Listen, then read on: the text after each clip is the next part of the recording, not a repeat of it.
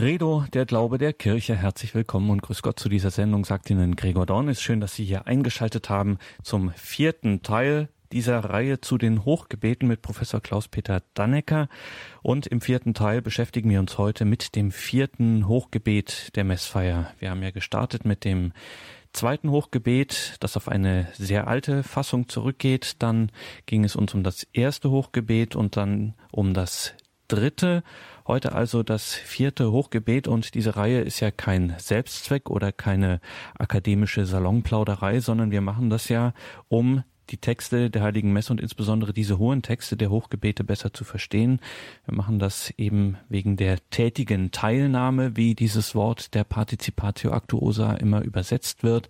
Und da denken viele, das sei eine Erfindung des Zweiten Vatikanischen Konzils. Das findet sich aber auch schon, wenngleich nicht an zentraler Stelle, eher etwas beiläufig, aber trotzdem in einem Motu Proprio aus dem Jahre 1903. Der heilige Papst Pius X. verwendet diesen Begriff in diesem Schreiben Tralis Sollicitudini. Und da gab es dann ja auch bekanntermaßen die liturgische Bewegung im Vorfeld des Zweiten Vatikanischen Konzils. Und dann mit der Liturgiereform war ein wichtiger Punkt die Volkssprache, in der jetzt Liturgie gefeiert werden kann. Muss man natürlich dazu sagen, das führt natürlich zur oder hilft bei der tätigen Teilnahme, aber es führt nicht automatisch dazu, nur weil man jetzt eben die Texte in der Volkssprache hört. Und deswegen wollen wir gerade hier auch in dieser Sendung uns die Texte, die wir in der Liturgie feiern und die dort erklingen, wollen wir hier genauer betrachten, um eben zu einer besseren tätigen Teilnahme an diesem gefeierten Geheimnis führen. Und dazu will auch unsere heutige Sendung beitragen. Und wie immer haben wir dazu kompetente Hilfe von Professor Klaus-Peter Dannecker, Liturgiewissenschaftler aus Trier. Grüß Gott, Professor Dannecker. Grüß Gott, Herr Dannes. Grüß Gott, liebe Hörerinnen und Hörer. In den letzten Sendungen, Professor Dannecker, haben wir schon bereits Hochgebete betrachtet. Das zweite geht auf eine Vorlage aus dem dritten Jahrhundert zurück. Dann haben wir den sogenannten römischen Kanon, so im fünften Jahrhundert verortet und dann mit einem gänzlich neu komponierten dritten Hochgebet. Wir haben also eine ganz schöne Bandbreite in diesen drei Texten dargestellt und sind jetzt natürlich gespannt, was mit dem vierten Hochgebet auf uns wartet, was das zu dieser Bandbreite beitragen kann. Ja, diese Bandbreite wird noch ein bisschen breiter und das ist auch das erklärte Ziel gewesen. Aber vielleicht noch einmal als Freude daran, was wir an Bandbreite bisher betrachtet haben. Das zweite Hochgebet war der erste Text überhaupt eines Hochgebetes, den wir überliefert haben vom Beginn des dritten Jahrhunderts, eigentlich ein singuläres Zeugnis, das uns auf uns gekommen ist in der sogenannten Traditio Apostolica, einer Beschreibung des römischen Gemeindelebens, wobei man nicht ganz sicher ist, ob und wie stark dann noch nordafrikanische Einflüsse auf dieses Dokument sind. Also da haben wir aus der Frühzeit der Kirche, Beginn des dritten Jahrhunderts, einen, einen, einen Text, dann, Sie haben es angedeutet, den römischen Kanon, der im fünften Jahrhundert entstanden ist, beziehungsweise wo man erste Zeugnisse hat, die ihn dann belegen, wenn auch noch nicht in seiner jetzigen Gestalt. Und dann haben wir das dritte Hochgebet, das ein Ergebnis ist der Überlegungen und Forschungen, die in den 1960er Jahren stattgefunden haben. Also eine Bandbreite über die ganze Kirchengeschichte hinweg, vom ersten Anbeginn bis hin eben nach heute. Aber wir haben auch noch alles westliche Texte, also die im, in der Westkirche entstanden sind. Äh, die Traditio Apostolica hat vielleicht, das weiß man nicht ganz sicher, einen Ausleger nach Nordafrika, aber der römische Kanon und das dritte Hochgebet, das will ganz bewusst auch diese römische Tradition pflegen. Der Auftrag des Papstes, Papst Pauls des Sechsten von 1966 war, ich zitiere ihn, man lasse das augenblickliche Hochgebet unverändert, also den römischen Kanon, und suche nach zwei oder drei anderen, die man zu bestimmten Zeiten nehmen kann. Man hat dann überlegt, welche Texte man nehmen kann, und der Papst hat ja davon gesprochen, Texte zu suchen. Das ist sehr weit zu verstehen. Man kann in der Tradition suchen, man kann aber auch ähm, suchen, welche selber zu oder neu zu schreiben. Und man hat sich dann entschlossen, auch ein Hochgebet in der östlichen Tradition zu suchen, also aus den Ostkirchen, die eine viel breitere Tradition von Hochgebetstexten haben, die in der Eucharistiefeier verwendet wurden. Das braucht nicht zu wundern, denn die Ostkirchen ist eine ganze bunte, breite Anzahl von Kirchen, die in ihrer Tradition gebetet haben und sehr viel stärker abgewechselt haben, beziehungsweise eine ganz andere Struktur in der Eucharistiefeier haben, die eben zu einer ganz großen Bandbreite von euchologischen Texten haben, also von Hochgebetstexten haben. So gibt es verschiedene Sammlungen, in denen diese Texte gesammelt sind und da kommt man auf mehrere hundert Hochgebete, die traditionell in diesen Kirchen verwendet werden oder verwendet wurden. Und aus diesen Texten hat man einen Text zunächst einmal in den Blick genommen, die sogenannte Basilius-Anaphora, die auf den heiligen Basilius zurückgeht. Warum hat man diesen Text in den Blick genommen? Schlicht und ergreifend deshalb, weil dieser Text in verschiedenen Ostkirchen vorkommt und in verschiedenen Ostkirchen auch verwendet wird, natürlich mit Anpassungen, mit unterschiedlichen Textvarianten, aber eben ein Text mit seiner Struktur, mit seiner Idee, die dahinter steckt. Und um diese, um, und um einen Blick, eben die Bandbreite Richtung Osten zu erweitern, hat man sich überlegt, ja, dieser Text könnte passen, weil er eben eine ganze Bandbreite von Ostkirchen abdeckt und auch im Westen geeignet erschien. Zunächst einmal hat man den alexandrinischen Typ dieser Anaphora, dieses Hochgebetes, Anaphora ist der Fachbegriff für Hochgebet, in den Blick genommen, der sich dann aber als nicht ähm, möglich erwies, da gab es verschiedene Diskussionen und Einwände, so dass man äh, diese Idee, den so wie er ist zu übernehmen, wieder hat fallen lassen. Man hat dann aber ein Hochgebet aus dieser, aus diesem Text entwickelt und mehr oder weniger auf den römischen Gebrauch angepasst und auf die römische Eigenart des Betens. Und ähm, ist dann eher, wenn man es einklassifizieren will, beim sogenannten antiochenischen Typ gelandet. Jetzt habe ich schon zwei Fachbegriffe verwendet, der alexandrinische Typ und der antiochenische Typ. Das sind, wie man vielleicht noch heraushören kann, zwei Orte, äh, Alexandria und Antiochia. Alexandria in Ägypten, Antiochia in Kleinasien. Zwei Orte, die eine große kirchliche Tradition haben, in, bis heute haben äh, und wo Gebetstexte entstanden sind und wo diese Basilius-Anaphora auch verwendet wird. Und je nachdem, ähm, wie sie ausgeprägt ist, wird sie eben als alexandrinisch oder antiochenisch bezeichnet. Und darauf hat man dann zurückgegriffen dieser antiochenische Typ, der letztlich dann auch verwendet wurde und als Grundlage verwendet wurde für die, für den Text, der heute in der, im Messbuch enthalten ist, verbindet sehr stark verschiedene östliche Traditionen mit der westlichen Tradition. Ähm, da werden wir dann nachher noch im Einzelnen drauf zurückkommen, was es da an Besonderheiten gibt. Zum Beispiel will ich jetzt schon andeuten, eine Wandlungsepiklese vor dem Einsetzungsbericht. Der Opfergedanke wird relativ stark hervorgehoben, die Darbringung und die Annahme bitte. Das sind so Kennzeichen, die man dem römischen Hochgebet zuschreibt und die auch in diesem Hochgebet, also in der antiochenischen Basilius Anaphora, auftauchen. Ja, es ist schon Begriffe gefallen wie Epiklese.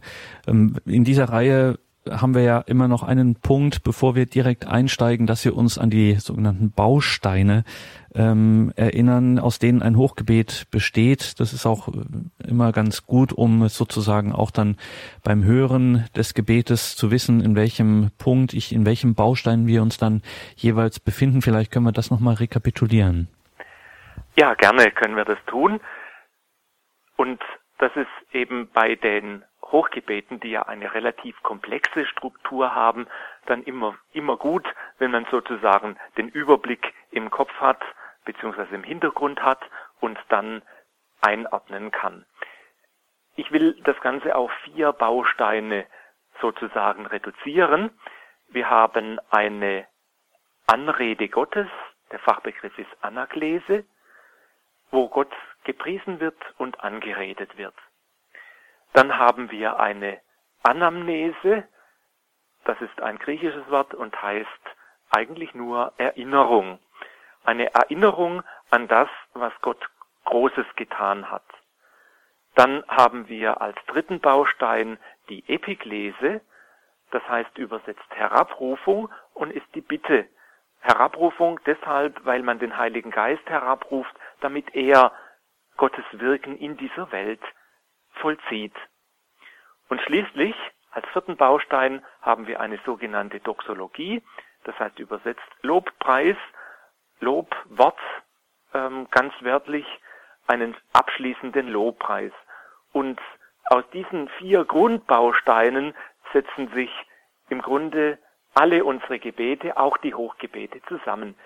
Ich will das vielleicht noch einmal etwas deutlicher machen an einem Beispiel. An Beispielen verstehe ich zumindest eigentlich immer viel besser wie an ähm, abstrakten Erklärungen und möchte dazu das Tagesgebet vom Weihnachtsfest nehmen, also von der Messe am Tag.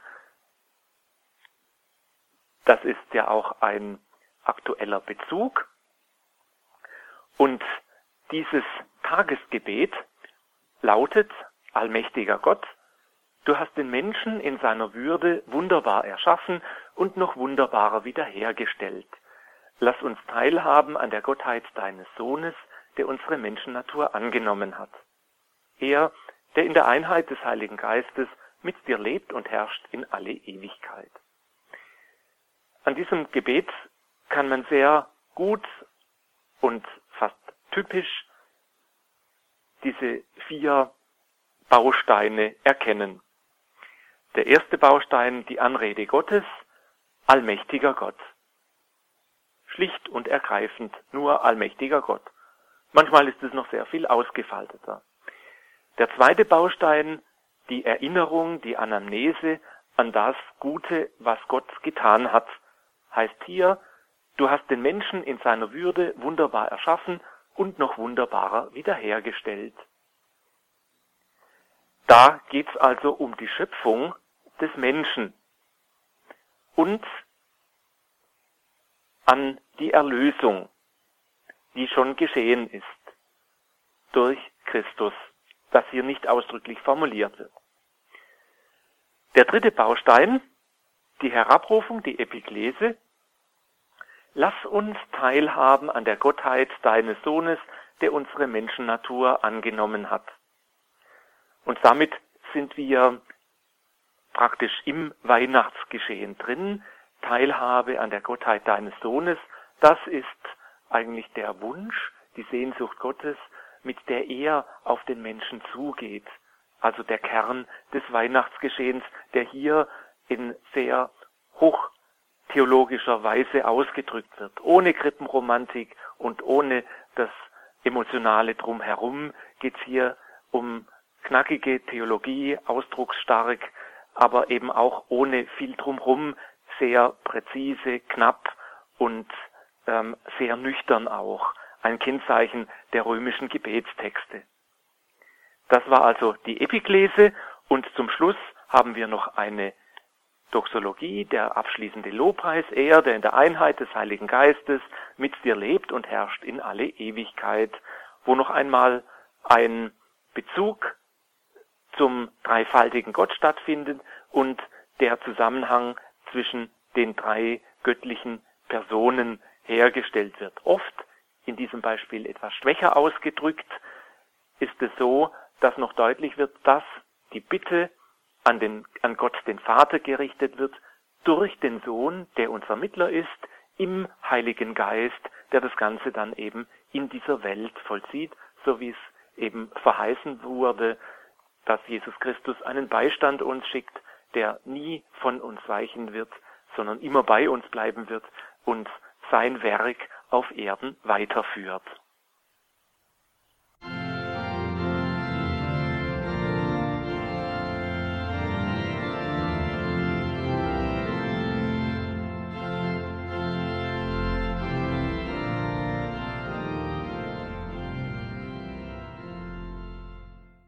Credo, der Glaube der Kirche. Wir sprechen in dieser Reihe über die Hochgebete heute im vierten Teil, über das vierte Hochgebet und wir erfahren da Näheres zu den Hintergründen, zu dem, was es was wir da für unseren Glauben, für unsere tätige Mitfeier der Heiligen Messe ziehen können von Klaus-Peter Dannecker, Professor für Liturgiewissenschaft an der Uni Trier. Wir haben jetzt so einiges schon mal zum Hintergrund dieses vierten Hochgebetes äh, erfahren. Vielleicht, Professor Dannecker, können wir jetzt direkt in den Text einsteigen und uns den mal genau anschauen? Ja, das tun wir. Am besten, Sie verfolgen den Text mit. Das ist im Radio natürlich immer etwas schwierig, wenn man über Texte redet, die man vielleicht nur hört. Mir selber geht es immer besser, das zu verfolgen, wenn ich den vor mir habe. Das können Sie tun. Sie finden das vierte Hochgebet natürlich im Schott oder in einem anderen Volksmessbuch. Im alten Gotteslob ist das vierte Hochgebet auch abgedruckt unter der Nummer 369. Leider war das aus Platzgründen nicht möglich, das auch in das neue Gotteslob mit aufzunehmen. Oder wenn Sie ein Messbuch haben, können Sie natürlich auch das aufschlagen und finden es dort. Ich will jetzt den Text jeweils vorlesen und direkt dazu kommentieren. Beim vierten Hochgebet haben wir es mit einer Besonderheit zu tun, die uns gleich zu Beginn begegnet. Ich hatte ja schon erwähnt, dass wir es mit dem, im vierten Hochgebet mit einem Gebet zu tun haben, das aus der östlichen Tradition entstammt. Und die östliche Tradition hat im Gegensatz zur westlichen Tradition keine austauschbaren Präfationen, sondern die hat äh, die, die, die östlichen Hochgebete haben eine feste, eine fixe Präfation, die auch nicht ausgetauscht werden kann, wie wir es im Westen gerne tun. Das heißt, das ganze Hochgebet ist immer genau gleich und nicht variabel.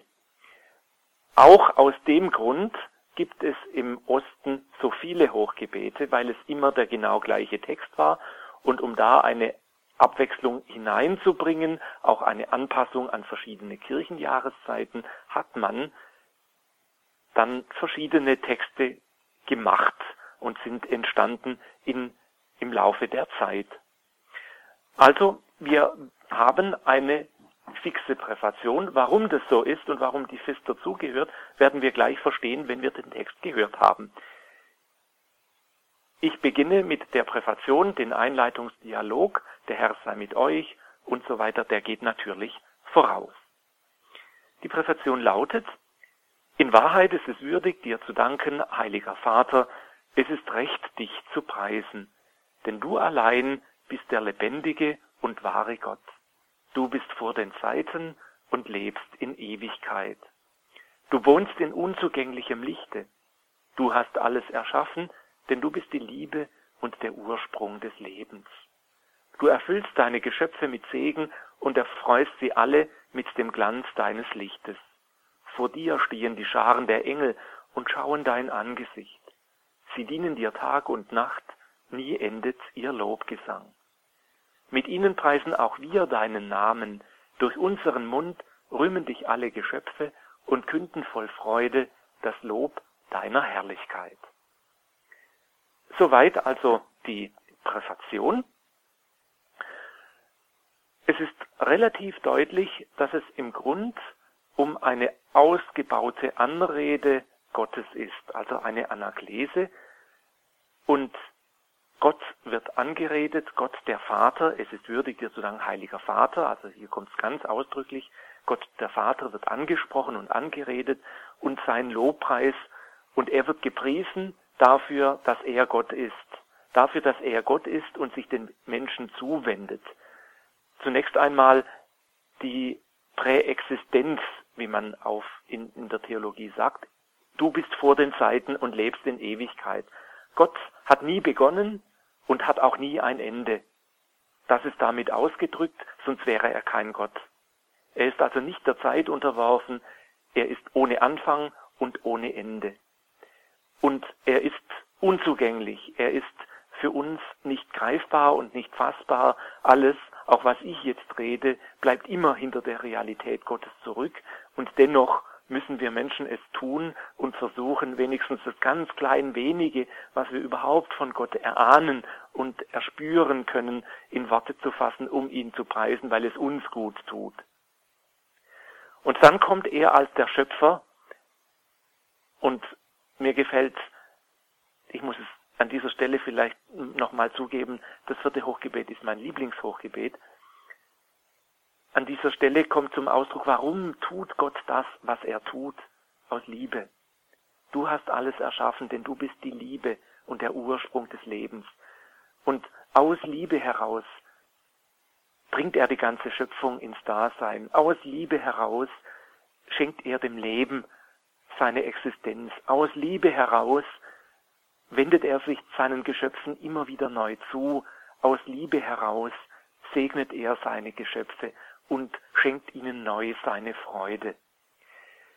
Und das alles kommt hier zunächst einmal in der Präfation als Beginn. Es ist also eine Rede über Gott, also das, was wir oft so als Theologie bezeichnen. Wir reden über Gott Theologie. Mit diesem Lobpreis Gottes, mit dieser Beschreibung Gottes beginnt also das Hochgebet. Und was daraus folgt, ist auch deutlich, nämlich wenn wir Gott erkennen oder wenn wir ein, wenigstens ein winziges Stück Gott erkennen, erfolgt daraus der Lobpreis der Engel und der Chöre und deshalb kommt dann eben auch unser Lobpreis oder unser Lobpreis stimmt damit ein im Sanctus, im Heilig. Heilig, heilig, heilig, Herr Gott aller Mächte, Schöpfer und Gewalten, erfüllt sind Himmel und Erde von deiner Herrlichkeit. Hosanna in der Höhe. Hochgelobt sei der da kommt im Namen des Herrn. Hosanna in der Höhe. In diesen Lobpreis der Engel und der Heerscharen stimmen wir mit ein und vereinen uns damit auch mit der himmlischen Kirche, wie es hier angedeutet ist. Die Scharen der Engel tun das und wir tun das in unserer Umgebung, in der Versammlung, in der wir eben gerade sind, wenn wir miteinander die heilige Messe feiern. Nach diesem Auftakt sozusagen, Gott ist Gott, voller Liebe, er, er macht die Schöpfung und die ganze Schöpfung ist versammelt, die ganze Kirche ist versammelt, um ihn zu loben, geht es dann weiter nach dem Sanctus mit dem sogenannten Post-Sanctus. All diese Teile bisher ist noch Teil der Anamnese, also der Erinnerung daran, was Gott Großes getan hat. Und dieser Teil beschreibt die Werke Gottes. Also zuerst kommt Gott, dass er ist und dass er gut ist, dass er Liebe ist und dann wird noch näher beschrieben, was aus dieser Liebe herausfließt. Und dieser Teil heißt, wir preisen dich, heiliger Vater, denn groß bist du und alle deine Werke künden deine Weisheit und Liebe. Den Menschen hast du nach deinem Bild geschaffen und ihm die Sorge für die ganze Welt anvertraut. Über alle Geschöpfe sollte er herrschen und allein dir, seinem Schöpfer, dienen. Als er im Ungehorsam deine Freundschaft verlor und der Macht des Todes verfiel, hast du ihn dennoch nicht verlassen, sondern voll Erbarmen allen geholfen, dich zu suchen und zu finden. Immer wieder hast du den Menschen deinen Bund angeboten und sie durch die Propheten gelehrt, das Heil zu erwarten. So sehr hast du die Welt geliebt, heiliger Vater, dass du deinen eingeborenen Sohn als Retter gesandt hast, nachdem die Fülle der Zeiten gekommen war. Er ist Mensch geworden durch den Heiligen Geist, geboren von der Jungfrau Maria. Er hat wie wir als Mensch gelebt, in allem uns gleich, außer der Sünde. Den Armen verkündete er die Botschaft vom Heil, den Gefangenen Freiheit, den Trauernden Freude. Um deinen Ratschluss zu erfüllen, hat er sich dem Tod überliefert, durch seine Auferstehung den Tod bezwungen und das Leben neu geschaffen. Damit wir nicht mehr uns selber leben, sondern ihm, der für uns gestorben und auferstanden ist, hat er von dir, Vater, als erste Gabe für alle, die glauben, den Heiligen Geist gesandt, der das Werk deines Sohnes auf Erden weiterführt und alle Heiligung vollendet. Soweit also der Teil, der überschrieben ist mit Post Sanctus und ein Teil der Anamnese, einen Teil der Anamnese darstellt. Post Sanctus ist der Teil, der dem Sanctus folgt und hier in diesem Hochgebet sehr ausgefaltet ist.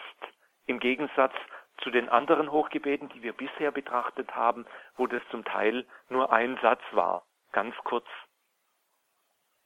Hier wird also beschrieben die Geschichte Gottes mit den Menschen. Also am Anfang Gott in seiner Herrlichkeit, in seiner Liebe, der schöpft, nach dem Sanctus jetzt die Geschichte Gottes mit den Menschen. Die Schöpfung des Menschen wird thematisiert, auf dein Bild hin geschaffen.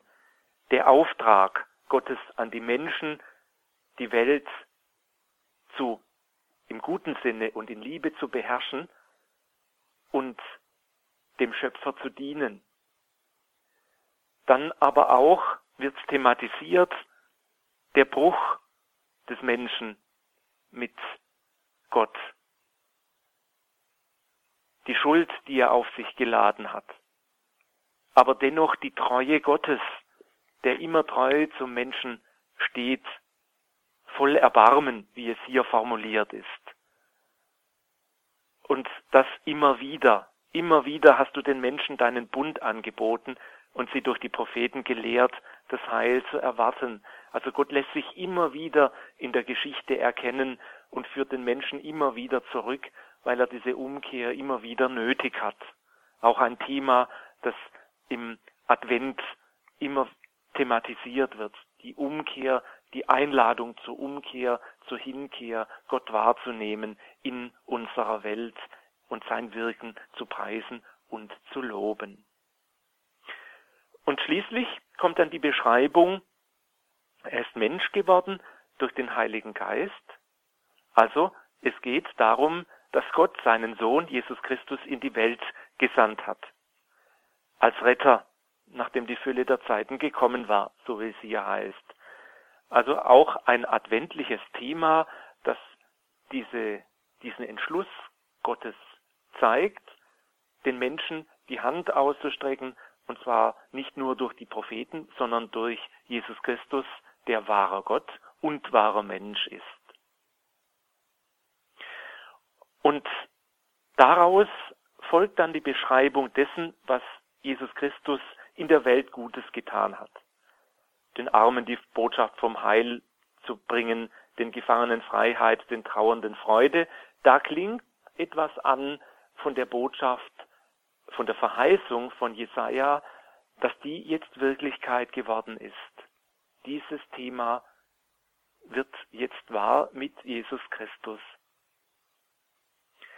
Und schließlich mündet das dann in der Überlieferung zum Tod Auferstehung und das neue Leben für alle. Aus der Taufe heraus, obwohl Taufe hier jetzt im wörtlichen Sinn nicht ausgesagt wird. Der Abschluss ist dann die Geistsendung, damit das Werk Jesu Christi weitergeht.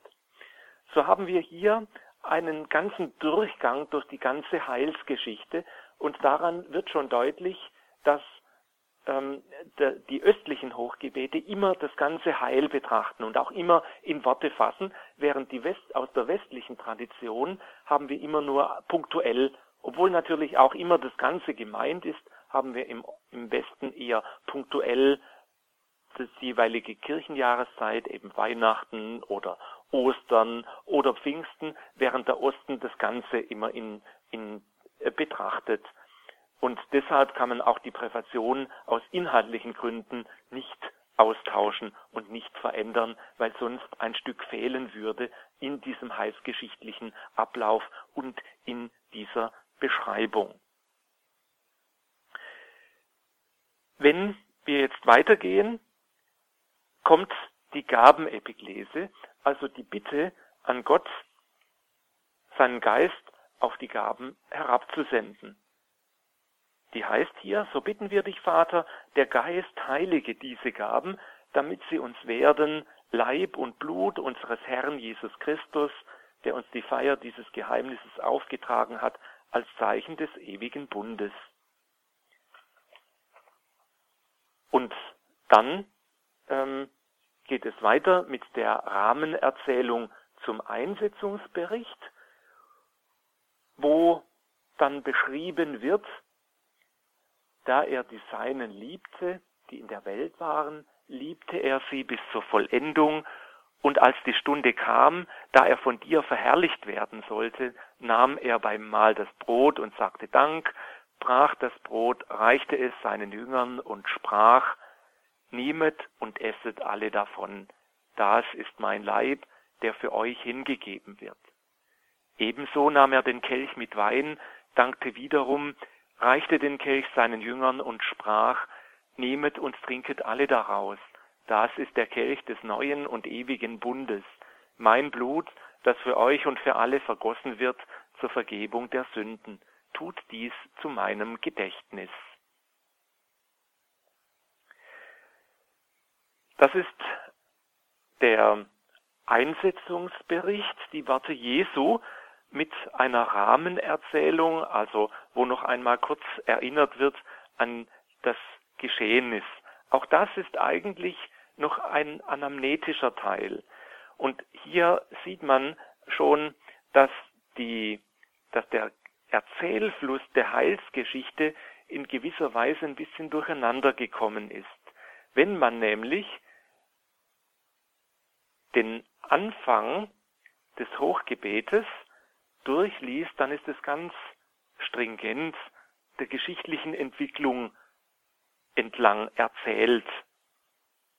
Also Schöpfung und dann die Loslösung des Menschen von Gott, das immer wieder die Zuwendung Gottes, dann Jesus Christus, der Mensch wird und den Armen die Botschaft vom Heil bringt, dann den Tod, die Überlieferung dem Tod. Und eigentlich fehlt ja hier dann vor dem Tod der Einsetzungsbericht und die Erzählung vom Abendmahl, also der Einsetzungsbericht. Dieses, das hat man vorne weggelassen, damit es hinterher dann nochmal kommen kann oder überhaupt kommen kann. Ähm, auch die, die Geistsendung ist nicht der Chronologie nacherzählt, sondern das ist vorweggenommen, damit eben die Geistsendung als notwendige Voraussetzung für die Geistsendung auf die Gaben vorwegkommt. Und genau diesen Punkt haben die Basilius-Anaphoren aus anderen Traditionen anders. Die haben nämlich den, den, den eigentlichen Ablauf, zeitlichen Ablauf stringent beibehalten und deshalb eine Geistsendung erst nach dem Abendmahl, damit eben die zeitliche Ablauf, Abfolge stimmt, weil eben die Geistsendung an Pfingsten nach Ostern stattgefunden hat, so wie es die Bibel uns berichtet.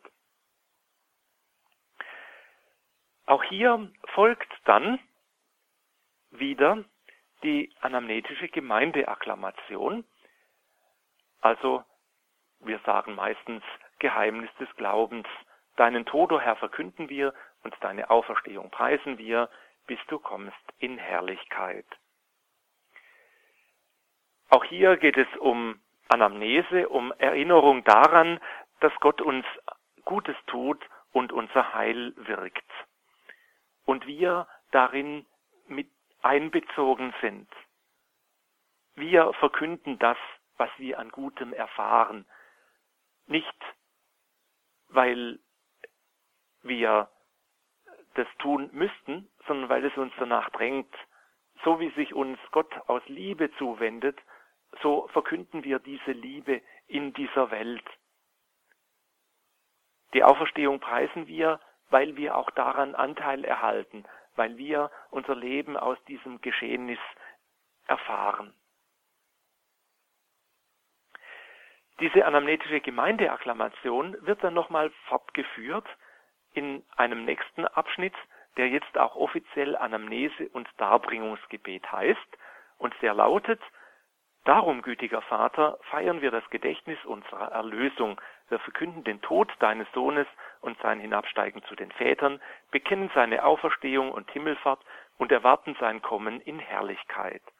So bringen wir dir seinen Leib und sein Blut dar, das Opfer, das dir wohlgefällt und der ganzen Welt Heil bringt. Das sind eigentlich zwei Teile. Der erste Teil ist die Anamnese, wo noch einmal das Gedächtnis, und das ist die Übersetzung von Anamnese, geschieht das Gedächtnis daran, dass Gott unsere Erlösung bewirkt hat. Durch den Tod seines Sohnes, hinabsteigen zu den Vätern, also äh, das Glaubensbekenntnis sagt hinabgestiegen in das Reich der Unterwelt, die Auferstehung und die Himmelfahrt und das Kommen in Herrlichkeit. An dieser Stelle fehlt Pfingsten, also die Geistsendung, weil sie ja schon vorher ähm, thematisiert worden war. Also hier geht die ganze Erzählung der, des Anamnetischen, des Gedächtnisses, des Heilswirken Gottes in dieser Welt durch Jesus Christus ein bisschen durcheinander, weil man das aus theologischen Gründen anders geordnet hat, beziehungsweise über, im Laufe der Zeit äh, das so geordnet wurde. Der zweite Teil dieses Abschnittes war die Darbr das Darbringungsgebet. So bringen wir dir seinen Leib und sein Blut dar, das Opfer, das dir wohlgefällt und der ganzen Welt Heil bringt. Bei diesem Satz könnte man jetzt nachdenken und fragen, ja, können wir überhaupt Leib und Blut Christi darbringen? Ihm dieses Opfer Gott darbringen? Das können wir nicht. Das ist damit auch nicht gemeint, sondern wir können dieses Opfer feiern, so wie er es uns aufgetragen hat. Tut dies zu meinem Gedächtnis.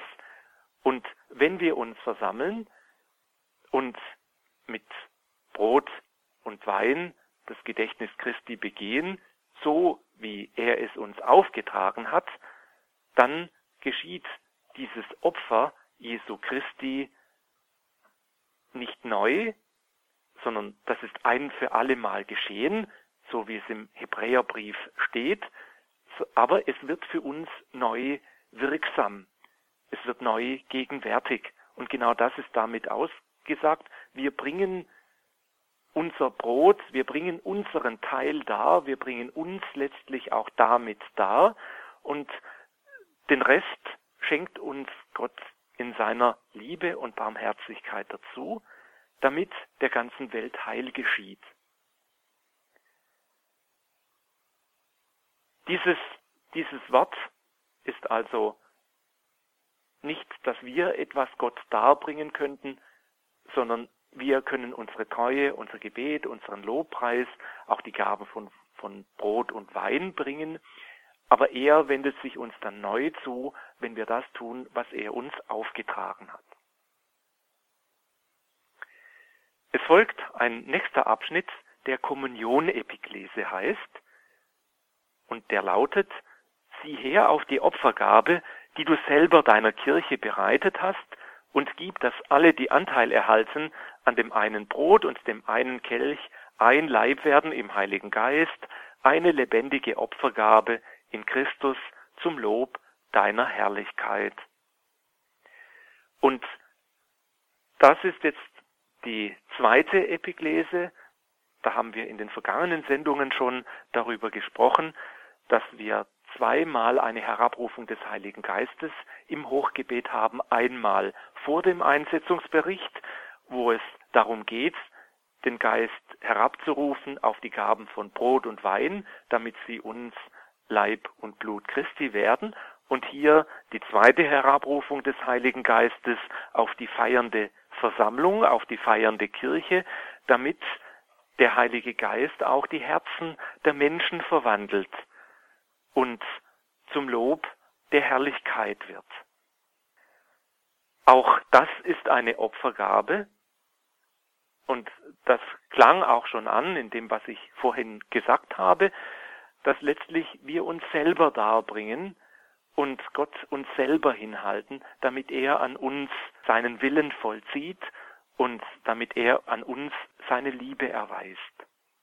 Wir sind also jetzt damit mit dieser Kommunion-Epiklese in den großen Teil der Epiklese eingetreten. Wenn Sie sich an die vier Teile erinnern, ähm, wir hatten zuerst die lange Anamnese, dann die ganz kurz durchbrochen war von einer Epiklese auf die Geistgaben, kommt jetzt die, die lange Epiklese, die praktisch den, fast den ganzen letzten Teil des Hochgebetes ausmacht und wo Gott auch um andere Dinge gebeten wird, die in den sogenannten Interzessionen, also in den Fürbitten. Und da wird dann ganz konkret derer gedacht, die etwas in der Kirche zu tun haben, die eine besondere Aufgabe haben. Deshalb heißt dieser Teil, Herr, gedenke aller, für deren Heil wir das Opfer darbringen. Wir bitten dich für unseren Papst, unseren Bischof, die Gemeinschaft der Bischöfe, für unsere Priester und Diakone und für alle, die zum Dienst in der Kirche bestellt sind, für alle, die ihre Gaben spenden, für die hier versammelte Gemeinde, für dein ganzes Volk und für alle Menschen, die mit lauterem Herzen dich suchen. Und damit wird diese Bitte für die Menschen ganz breit. Sie fängt an beim Papst, aber endet bei allen Menschen, die mit lauterem Herzen dich suchen. Das heißt, es ist sogar weiter als unsere Kirche. Das sind nicht nur die, die Getauften gemeint, sondern auch die, die noch auf der Suche sind, die noch nicht getauft sind. Aber auch für die müssen und dürfen wir beten, was wir hier auch tun. Und das ähm, Gedenken, die Fürbitten gehen dann noch weiter auf die Verstorbenen, relativ kurz hier in diesem Hochgebet. Wir empfehlen dir auch jene, die im Frieden Christi heimgegangen sind und alle Verstorbenen, um deren Glauben niemand weiß als du. Hier wird nochmal deutlich, man betet hier im Hochgebet für die Kirche, für die Menschen, die die Kirche ausmachen, für die, die durch die Taufe schon dazugehören, für die, die noch auf dem Weg dorthin sind und für die, deren Weg schon vollendet ist und deren Weg in der Kirche des Himmels weitergeht. Also diese Weite hat man hier mit eingefangen und damit einen sehr schönen und breiten Ausdruck des Gebetes der Kirche für ihre Mitglieder, also für sich selber letztlich, dargestellt. Und ähm, das ist ähm, ein, eine sehr schöne eine sehr schöne Passage, in dem wir uns auch immer wieder selber hineinhalten dürfen. An der Stelle, wo wir eben stehen, für alle, die ihre Gaben spenden, und das tun wir alle, nicht nur indem wir was in den Klingelbeutel bei der Gabenbereitung legen, sondern unsere Gabe ist auch unser Gebet. Wenn wir da sind und mitbeten, wir sind hier gemeint. Wir werden hier vor Gott gestellt. So für alle, die in den Dienst der Kirche bestellt sind. Es gibt viele von uns, die in irgendeiner Weise einen Dienst in der Kirche tun. Und sei es, die Blumen in der Kirche zu richten oder jemand im Altersheim zu besuchen oder jemanden äh, auf irgendeiner Weise ander zu helfen. Da dürfen wir denken, ein Dienst in der Kirche ist ein Dienst, den Christus überschreibt, was ihr dem geringsten meiner Brüder getan habt, das habt ihr mir getan. Das ist ein Dienst der Kirche. Und da dürfen wir uns also finden und ja, in gewisser Weise auch stolz sein. Hier wird für uns gebetet und wir werden vor Gott getragen. Das Hochgebet schließt dann mit dem heiligen Gedächtnis, gütiger Vater, gedenken, dass wir deine Kinder sind und schenke uns allen das Erbe des Himmels in Gemeinschaft mit der seligen Jungfrau und Gottesmutter Maria, mit deinen Aposteln und mit allen Heiligen. Und wenn die ganze Schöpfung von der Verderbnis der Sünde und des Todes befreit ist, lass uns zusammen mit ihr dich verherrlichen in deinem Reich durch unseren Herrn Jesus Christus. Damit wird noch einmal der Kreis der Kirche geweitet und erweitert. Gedenke, dass wir deine Kinder sind, die unterwegs sind in den Himmel. Schenke uns allen das Erbe des Himmels. Also wir sind da noch nicht angekommen. Das steht noch aus.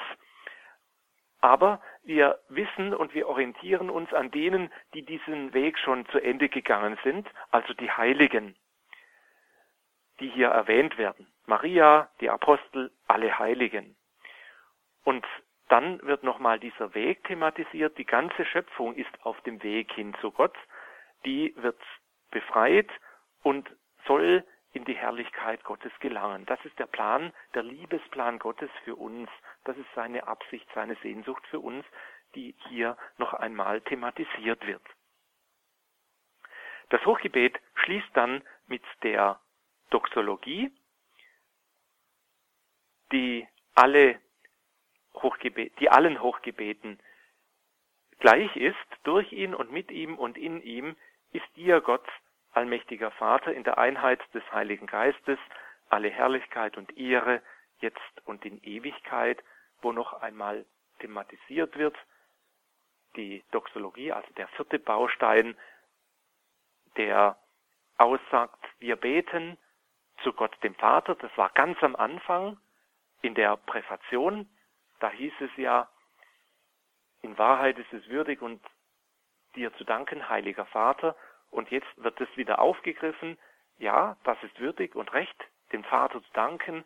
Das geschieht im Sohn, durch ihn, Christus und im Heiligen Geist, der alle guten Gaben in diese Welt hinein vermittelt.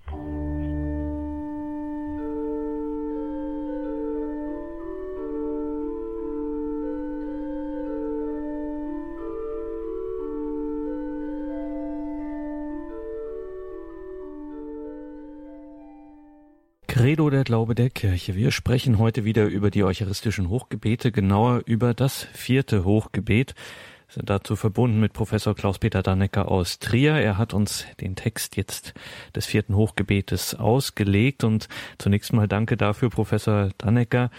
Es ist ja bei uns so, wir stellen uns natürlich auch in dieser kleinen Reihe zu den Hochgebeten immer auch die Frage, nachdem wir den Text dann angeschaut haben, ja, wann wird der denn gebraucht? Wann wird der für das Gebet in der Heiligen Messe gewählt? Wie sieht das hier beim vierten Hochgebet aus? Ja, das vierte Hochgebet wird eher selten verwendet. Es ist relativ lange, etwa so lang wie das römische Hochgebet, das erste Hochgebet.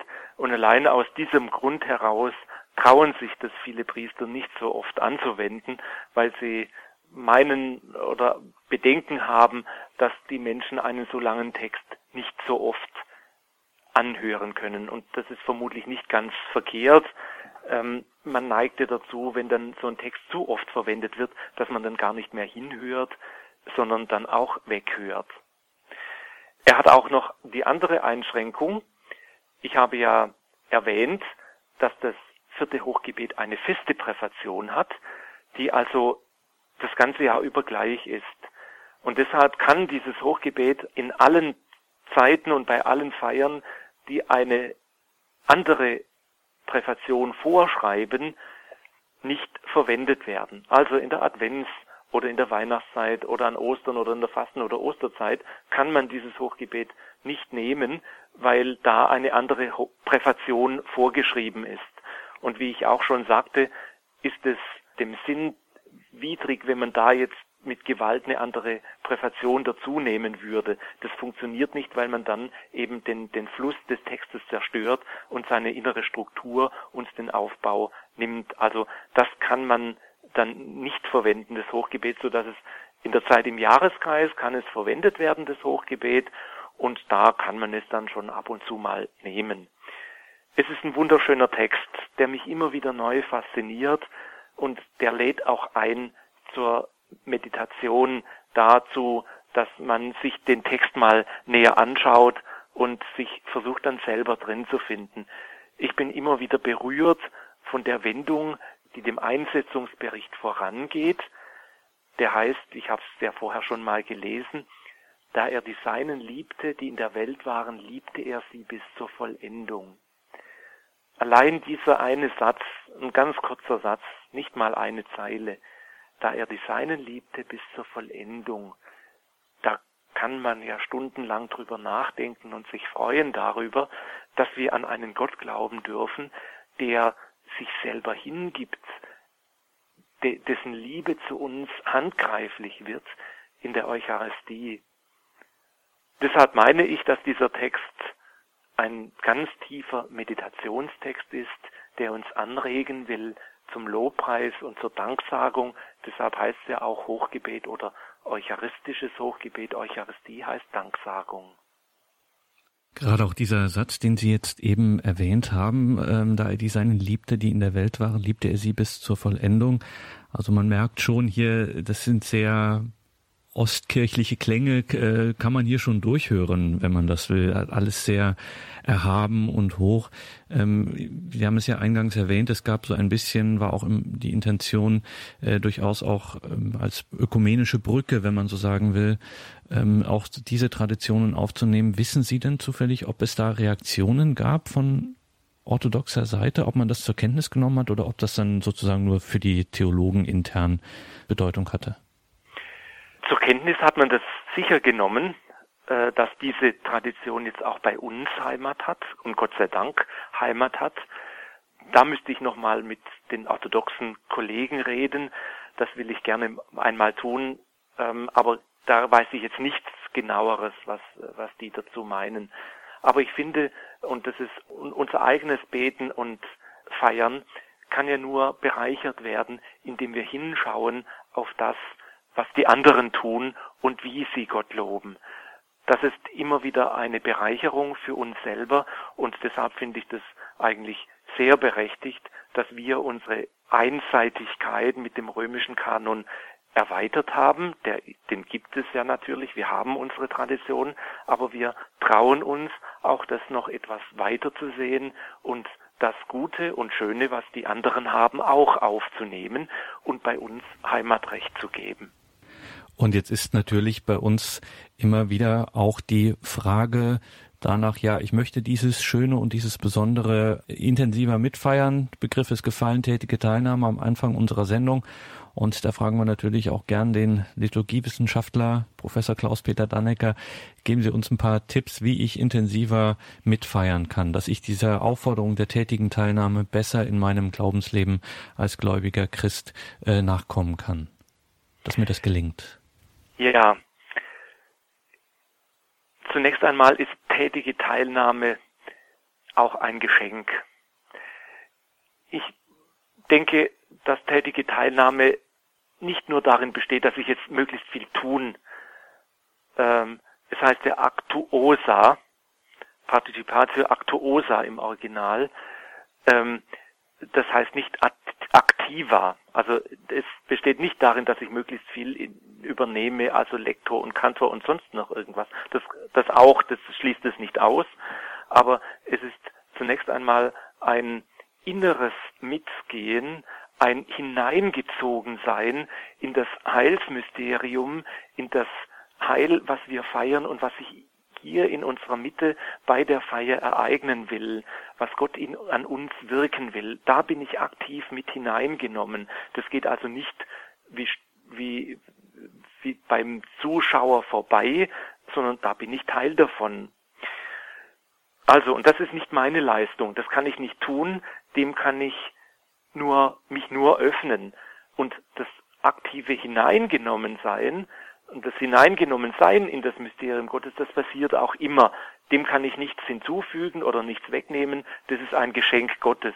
Was ich aber sehr wohl tun kann, ist, dass ich mich vielleicht tiefer drüber freue, dass ich mich dafür öffne. Äh, die Frage also, wie, wie kann ich es spüren, dass ich da Teil bin, dass ich da hineingenommen bin, dass mir da etwas geschenkt werden will. Wie kann ich es also spüren? Wie kann ich dieses Gespür, diese Empfindung unterstützen? Und dazu fallen mir verschiedene Dinge ein. Eigentlich das, was wir jetzt hier getan haben, dass ich mich mit den Texten, die gebetet werden, auseinandersetze. Dass ich sie mal lese und nicht nur im Vollzug dann höre, sondern sie dann vielleicht auch mitnehme durch meinen Alltag hindurch. Und wenn nur ein Satz von heute, beispielsweise den, den wir jetzt schon mehrfach zitiert haben, da er die Seinen liebte, die in der Welt waren, liebte er sie bis zur Vollendung. Wenn ich nur mal so einen Text durch einen Tag oder durch eine gewisse Zeit lang mit mir mitgehen lasse und durch meinen Alltag gehe und versuche wahrzunehmen, wie sich der an mir ereignet, wie ich diese Liebe Gottes, die Zuwendung spüren darf, dann ist es schon ein Teil dieser aktiven Teilnahme. Natürlich kann ich mich auch noch darüber bilden, lesen, Abhandlungen, Meditationen, mir die Texte vornehmen, mich informieren. Aber am wichtigsten scheint mir wirklich zu sein, dass es nicht nur ein Text ist, der über mich gebetet wird, den ich dann eben so an mir mehr oder weniger abperlen lasse, sondern dass es auch mein Gebet wird, dass ich ihn mitbete, innerlich mitvollziehe, dass ich versuche, ein Teil dieses Textes zu werden, der Beschreibung zu sein. Ich habe ja in meiner Auslegung versucht, dann immer wieder auch ähm, darauf einzugehen, ähm, wenn es zum Beispiel heißt, den Armen verkündete er die Botschaft vom Heil, den Gefangenen Freiheit, den Trauernden Freude. Ja, wie bin ich da Teil daran? Wo bin ich arm? Wo bin ich bedürftig? Und wie kommt mir da hinein das Heil? Oder wo bin ich gefangen ähm, und möchte frei werden? Und, und wie ist es dann an mir geschehen? Oder wo war ich traurig und habe dadurch hab durch durch Gott wieder erfahren, wie mir Freude zuteil wird. Also so will dieser Text auch an uns ähm, Gestalt gewinnen, will, will Fleisch werden an uns und in unserem Leben, so wie eben Jesus Christus in unserer Mitte Fleisch geworden ist, ein Mensch von uns geworden ist, also Gott, der auf uns zukommt. Und wenn ich mich so hineinstelle und so teil werde, dann ist, dann ist dann die aktive Teilnahme, die aktive, die Participatio Actuosa, äh, die tätige Teilnahme, die ähm, der Papst sich, also Pius X. sich gewünscht hat, dass die Menschen spüren, das ist nicht eine Feier, die man halt machen muss, weil es irgendwie, ähm, weil es vorgeschrieben ist, sondern weil es mir gut tut, weil ich darin äh, die Heiligung erfahre, die Gott für mich will aus Liebe, weil ich seine Liebe erfahre die eucharistischen Hochgebete. Darum ging es heute wieder in der Credo-Sendung mit Professor Klaus-Peter Dannecker. Liebe Hörerinnen und Hörer, wie immer gibt es CD und Podcast von dieser Sendung und wenn Sie sich auch schon vormerken möchten, wann das nächste Mal diese Sendung, wenn wir diese, Send diese Reihe fortsetzen, genau in einem Monat am 30. Januar geht es weiter mit den eucharistischen Hochgebeten. Danke für heute, Professor Dannecker, dass wir Ihnen zuhören durften, dass Sie uns dieses Gebet näher gebracht haben und dass wir es besser oder intensiver einfach mitbeten können und äh, ja, dass es Teil unseres Lebens wird, wie Sie sagen, wenn wir Sie zum Abschluss der Sendung noch um Ihre besondere Stärkung, um den Segen bitten dürften. Ja, danke für Ihre Geduld und für das Hinhören und Mithören und gerne erbitte ich für uns Gottes Segen. Der Herr sei mit euch. Und mit deinem Geiste. Der Herr segne und behüte euch. Der Herr lasse sein Angesicht über euch leuchten und sei euch gnädig. Der Herr wende euch sein Antlitz zu und schenke euch seinen Frieden. Amen. Und so segne und behüte euch der allmächtige Gott, der Vater und der Sohn und der Heilige Geist. Amen. Danke, Professor Dannecker. Danke Ihnen, liebe Hörerinnen und Hörer, fürs Dabeisein. Es verabschiedet sich Ihr Gregor Dornis.